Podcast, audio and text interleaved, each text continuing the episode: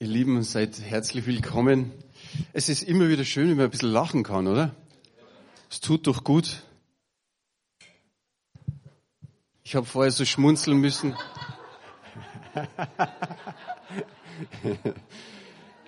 Ich habe vorher so schmunzeln müssen. Zum einen, weil ich mir gedacht habe, wow, ich glaube, über die Woche verteilt waren so 15, vielleicht 20 Leute, die gesagt haben, ich habe gewisse Symptome, ich bleib lieber zu Hause.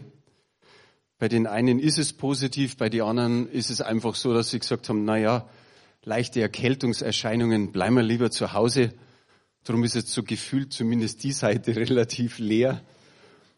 Und dann kommt die Nachricht, okay, die Kamera geht auch nicht. Naja, haben wir wenigstens noch Podcast. Dann höre ich die andere Kamera, die geht auch nicht, damit wenigstens unten der an der Pforte mit zuschauen kann. Also irgendwie ist heute so ein kleiner Jetzt geht's doch? Ah, hey. Ja, wow. Ja, so kann ich euch daheim einfach auch gut begrüßen. Wahrscheinlich werden heute mehrere über Livestream zuschauen wie, wie sonst. Mein Thema für heute ist, gewöhn dich an anders. Hat jemand so einen Satz schon mal gehört? Muss mal rumschauen. Diese Worte aus der neuen Jesus-Serie, The Chosen, beschreiben treffend unsere jetzige Situation. Das ist so ein Titel von dieser Jesus-Serie. Gewöhn dich an anders. Wenn wir jetzt so die letzten grob zwei Jahre anschauen, ja, da muss man uns an manches andere gewöhnen. Diese ganze Pandemie hat alles ein bisschen durcheinandergewirbelt. Dann, wenn wir die Flutkatastrophen sehen, wer hat das gesehen von Australien vor ein paar Wochen, haben wir gedacht, boah, zwölf Meter war sonst irgendwie, also der Wasserspiegel unter der Brücke und der ist auf zwölf Meter Höhe angestiegen. Ich habe mir gedacht, wow, gibt's sowas? Wir wissen auch, wie es bei uns letztes Jahr war. Dann Waldbrände, wo man sonst immer hört, ja, in, in Amerika, in Griechenland und wo auch immer. Was hören wir jetzt? Waldbrände auch bei uns. In Bayern. Gestern war erst die Meldung, ich glaube fast komplett Bayern hat an vielen Stellen, letztes Mal war es um Neuschwanstein, Füssen Richtung Österreich rüber, diese Stelle. Und ich habe mir gedacht, wow, im März fängt es schon an, dass wir Waldbrände haben. Und dann eben Vulkanausbrüche. Was haben wir noch? Den Krieg. Und ich glaube, alle können wirklich sagen, das stellt die ganze Welt auf den Kopf. Und deswegen sage ich, alleine schon wegen dem Krieg ist auch nochmal die Überschrift wirklich gut. Gewöhn dich an anders. Die Bibel aber sagt was Wunderbares. Fürchte dich nicht. Fürchte dich nicht haben wir ungefähr 360 Mal in der Bibel. Also das gilt praktisch für jeden Tag einmal. Fürchte dich nicht. Wir haben es von der Elli vor 14 Tagen gehört. Ich glaube, letzte Woche auch von Michael. Da steht einfach, erschreckt euch nicht. Ich glaube, das ist in Matthäus 24. Und dann heißt es an einer Stelle, erschreckt nicht, blickt auf, erhebt eure Häupter, denn die Erlösung naht. Wie gut ist es da zu wissen, dass Jesus uns immer wieder versichert, ich bin bei euch bis an der Weltende. Er ist eigentlich die ganz, die einzige Konstante in dem ganzen Chaos. Ich habe euch drei Bibelstellen mitgebracht, wo es um Jesus und sein Wort geht. Und ich glaube, die kennt ihr alle, aber es ist gut, sie immer wieder zu lesen und zu hören. Matthäus 28, Vers 20. Und siehe, ich bin bei euch alle Tage bis an der Weltende. Wird der Reinhard vorher gesagt, es ist immer wichtig, ans Ende zu schauen, auf die Zukunft zu schauen. Matthäus 24, 35, da heißt es, Himmel und Erde werden vergehen, aber meine Worte werden nicht vergehen. Und Hebräer 13, Vers 8, Jesus ist derselbe gestern und heute und in alle Ewigkeit. Derselbe ist Jesus, aber er führt uns immer wieder auf neuen Wegen. Und was bedeutet neue Wege?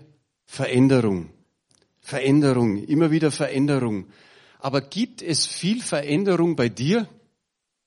Gibt es viel Veränderung bei mir? in der Gemeinde und vielleicht darüber hinaus? Lassen wir überhaupt noch Veränderung zu? Manchmal sind wir da gar nicht so scharf drauf.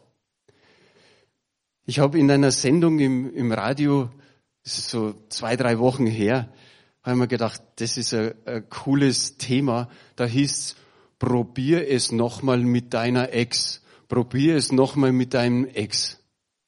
Und dann habe ich mir gedacht, mal schauen, was die alles so dazu sagen.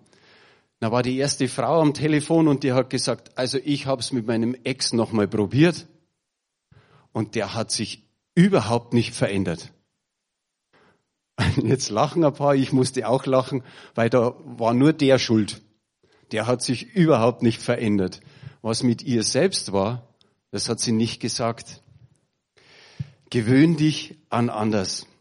Eigentlich mag man das in einem gewissen Alter nicht mehr. Veränderung, das ist irgendwie so komisch. Lieber bleibt alles so, wie es ist.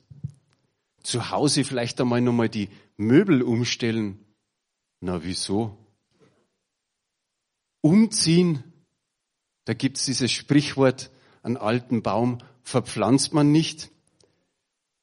Wenn ich so an den Gottesdienstraum denke, an die Umgestaltung, Mei, da gab's so die ein oder andere Meinung. Wir haben ja einen neuen Teppich, neue Stühle, neuen Vorhang, neue Bühne, neue Regie, noch ein paar andere Dinge. Und eigentlich hat sich in dem Raum fast alles verändert.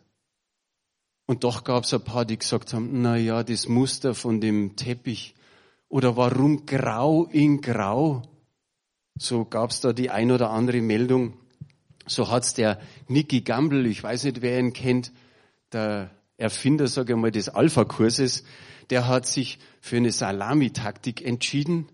Der hat gesagt, wir hatten das Klavier da hinten und wir wollten es auf diese Seite bringen.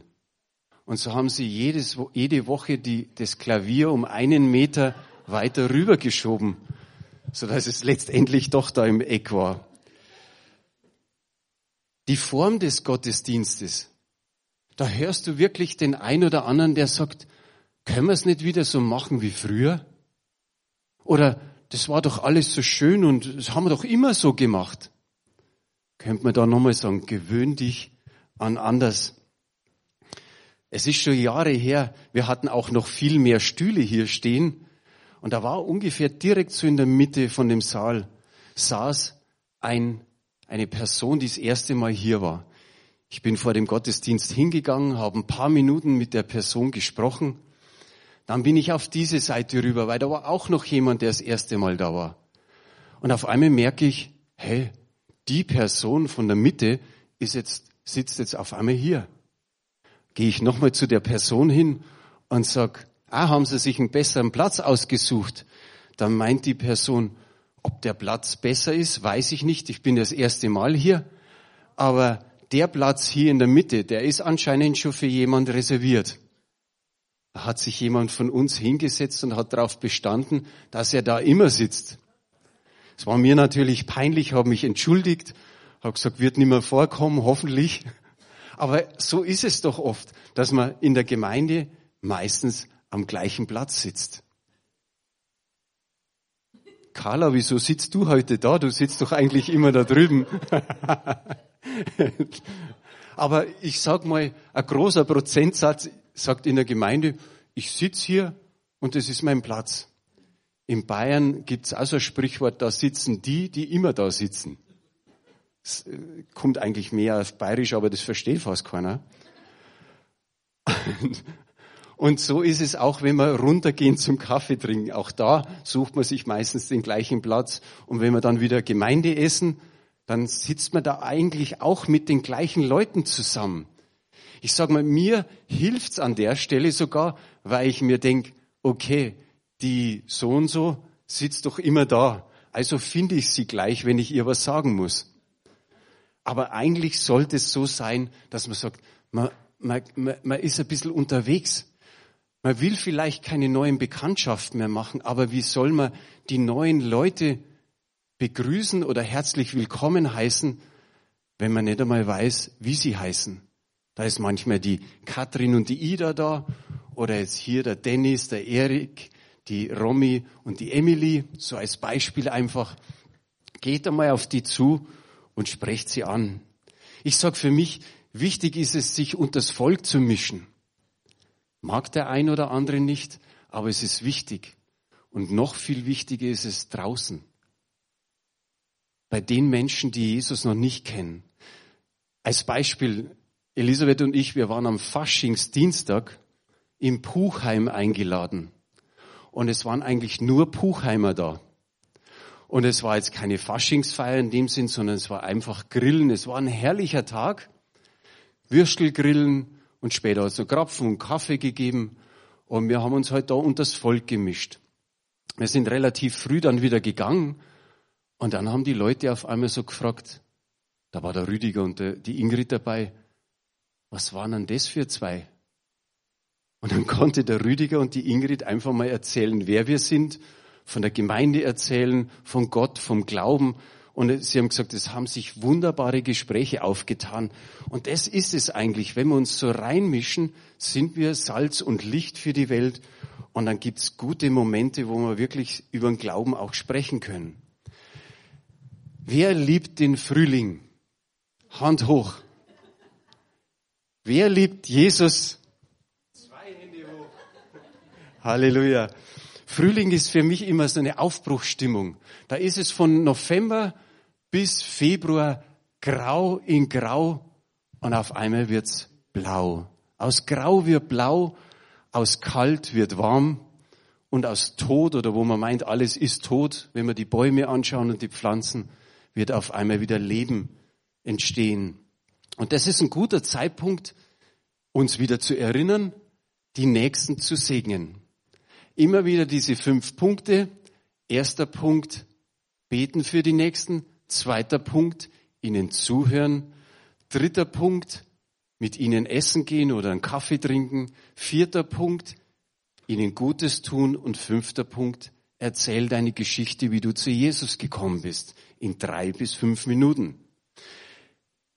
Wenn man das hört, Aufbruchstimmung, den Nächsten segnen, ist der Frühling ideal. Natürlich auch der Sommer. Man kann wieder rausgehen. Man kann spazieren mit den Personen gehen, wandern, vielleicht an den See fahren, auf dem Balkon sitzen, auf der Terrasse. Man kann in die Eisdiele oder in den Biergarten gehen. Alles, was eigentlich, sagen wir mal so, im Winter nicht ideal ist. Und ich empfinde so, viele sprühen voller Ideen.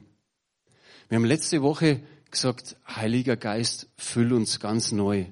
Erfüll uns mit deiner Kraft, mit deinen Ideen, mit deiner Kreativität, mit deinem Willen, mit deiner Führung. Und der Paulus hat gesagt, jetzt ist die Zeit. Und ich finde den Spruch gut. Haben wir nicht auf Folie, aber 2. Korinther 6, Vers 2. Jetzt ist die Zeit der Gnade. Jetzt ist die Zeit des Heils. Jetzt ist die Zeit, sage ich mal, auch Dinge anders zu machen. Neues zu wagen. Ich sehe eure Begeisterung. Manche sind vielleicht noch frühjahrsmüde, mussten ja sowieso eine Stunde früher aufstehen, so gefühlt, weil man dann einfach beim Bett gehen merkt, heute muss er nur den Wecker vorstellen. Naja, könnte sein, dass es an der Zeitumstellung liegt, aber manche, sage ich immer, sind Bedenkenträger. Die sagen, oh na, neues Wagen. No, schon wieder, schon wieder was Neues. Es war doch alles so gemütlich. Und ich glaube, das ist dem Ganzen die, diese Pandemie geschuldet. Dass man gemütlicher wird, dass man relaxter wird, dass man einfach sich so, sage mal, Zeit mehr nimmt wie vielleicht früher und irgendwie träge wird hatte letzte Woche ein Gespräch noch mit Michael Fischer und hat gemeint, und wie ist so in der Gemeinde? Und er sage, na ja, manchmal denkt man sich, ist alles ein bisschen träge. Dann hat er gesagt, ich habe ein besseres Wort, grundstabil. Finde ich richtig gut, grundstabil. Also wenn jemand sagt, neues Wagen, kann er auch Bedenken haben, weil er meint, na ja, neues Wagen, es war doch immer so gemütlich und wir haben es doch immer so gemacht und wir haben doch nicht genügend Leute, Mitarbeiter, Manpower, wie man so schön sagt. Aber der Heilige Geist gibt uns mehr oder weniger diesen Spruch mit, gewöhn dich an anders. In meiner Bibellese bin ich so in der Apostelgeschichte drin und da heißt es in Kapitel 14, Vers 17, und doch hat er, Gott, sich selbst nicht unbezeugt gelassen, hat vieles, äh, viel Gutes getan und euch vom Himmel Regen und fruchtbare Zeiten gegeben, hat euch ernährt und eure Herzen mit Freude erfüllt. Ich weiß nicht, ob ich den früher immer überlesen habe, aber ich finde den wunderbar. Da steht einmal so im groben, er hat viel Gutes getan. Und dann kommen die Punkte. Er hat euch vom Himmel Regen geschenkt.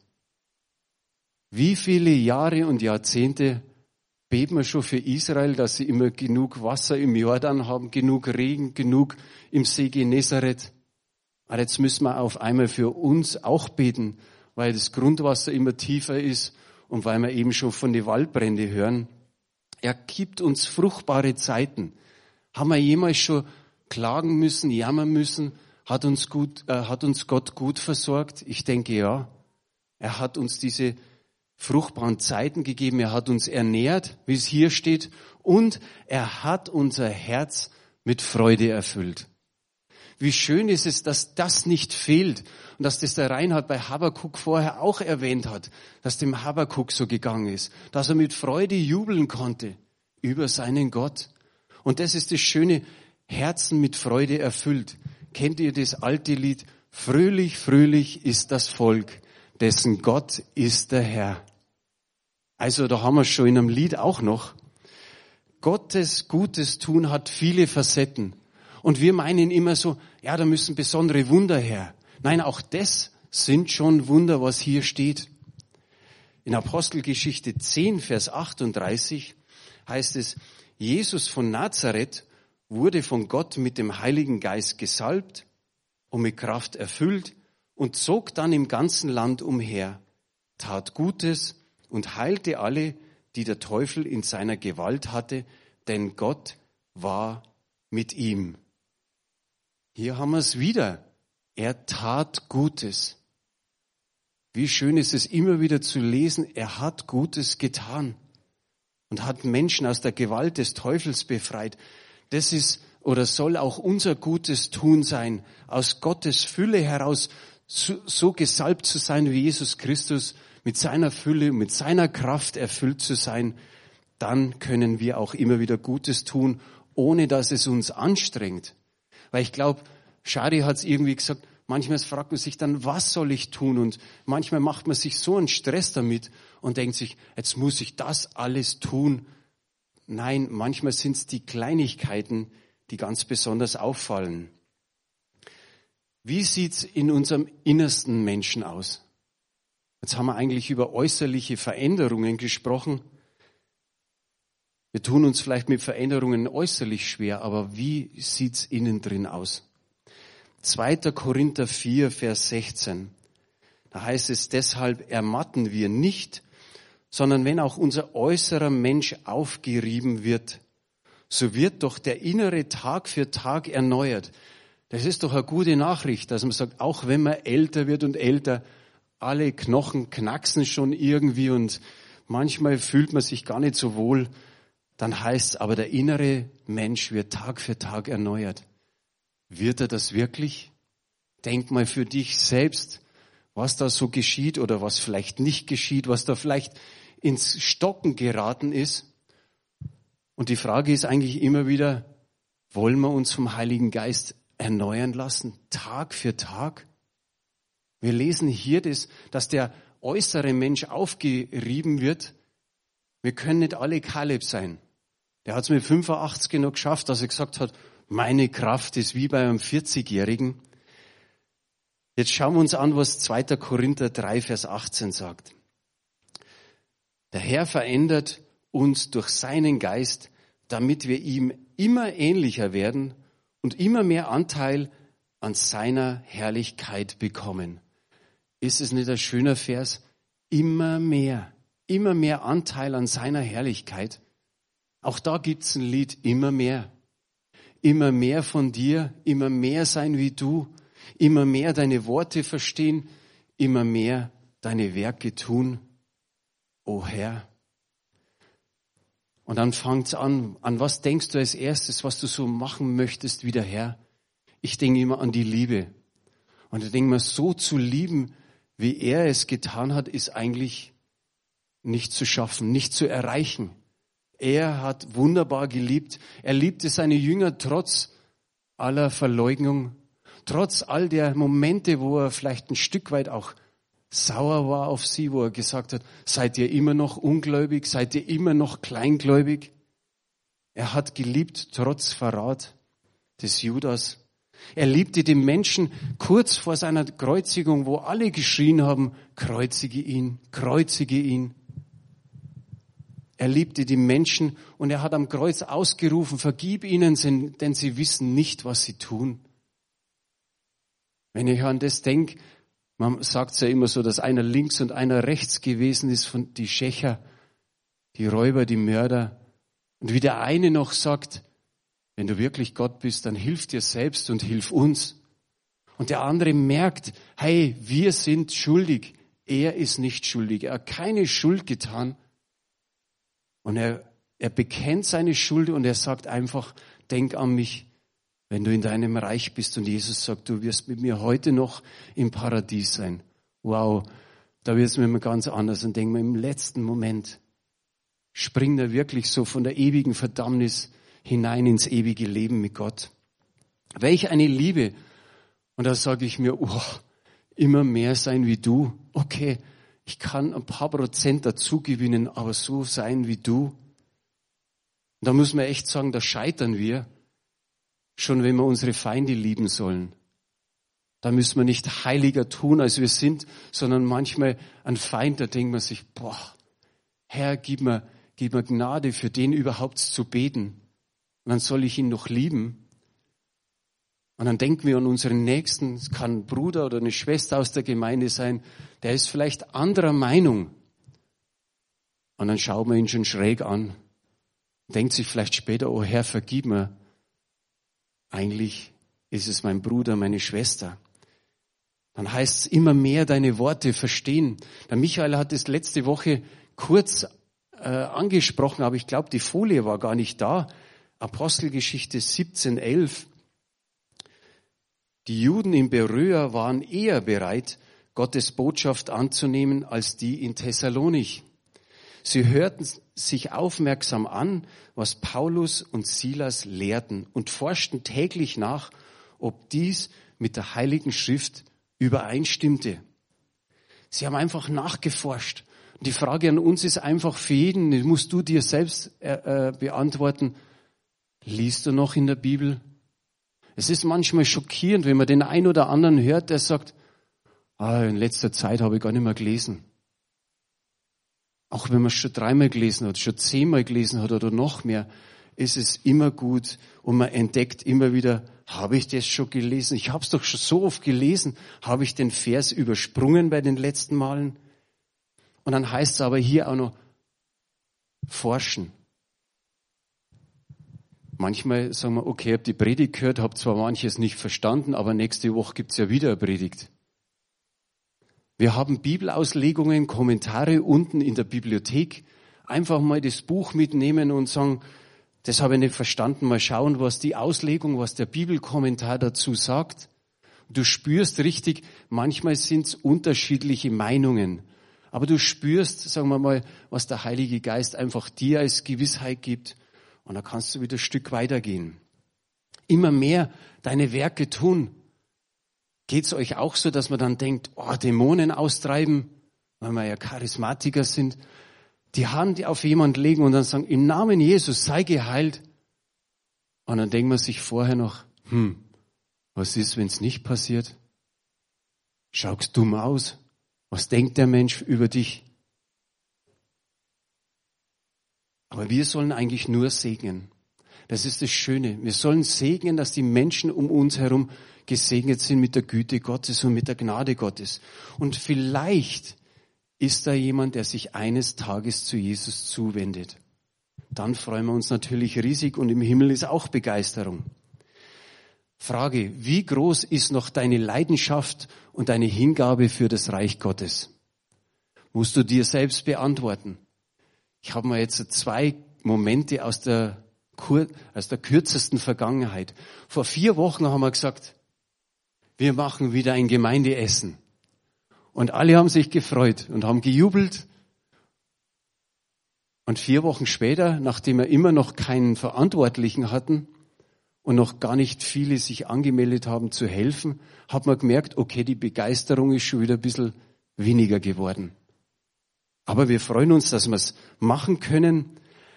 Ein Lied zum Schluss. Ich sing's nicht, ich sag's euch wieder. Halleluja, unser Gott macht alles neu. Das alte Leben ist vorbei. Durch wunderbares Handeln kann er dich ganz verwandeln. Ein Leben dürr wie Wüstensand verwandelt er in Gartenland. Ich sag's nochmal, weil das ist alles mit gewöhnlich an anders hat es zu tun. Eine totale Veränderung. Halleluja, unser Gott macht alles neu.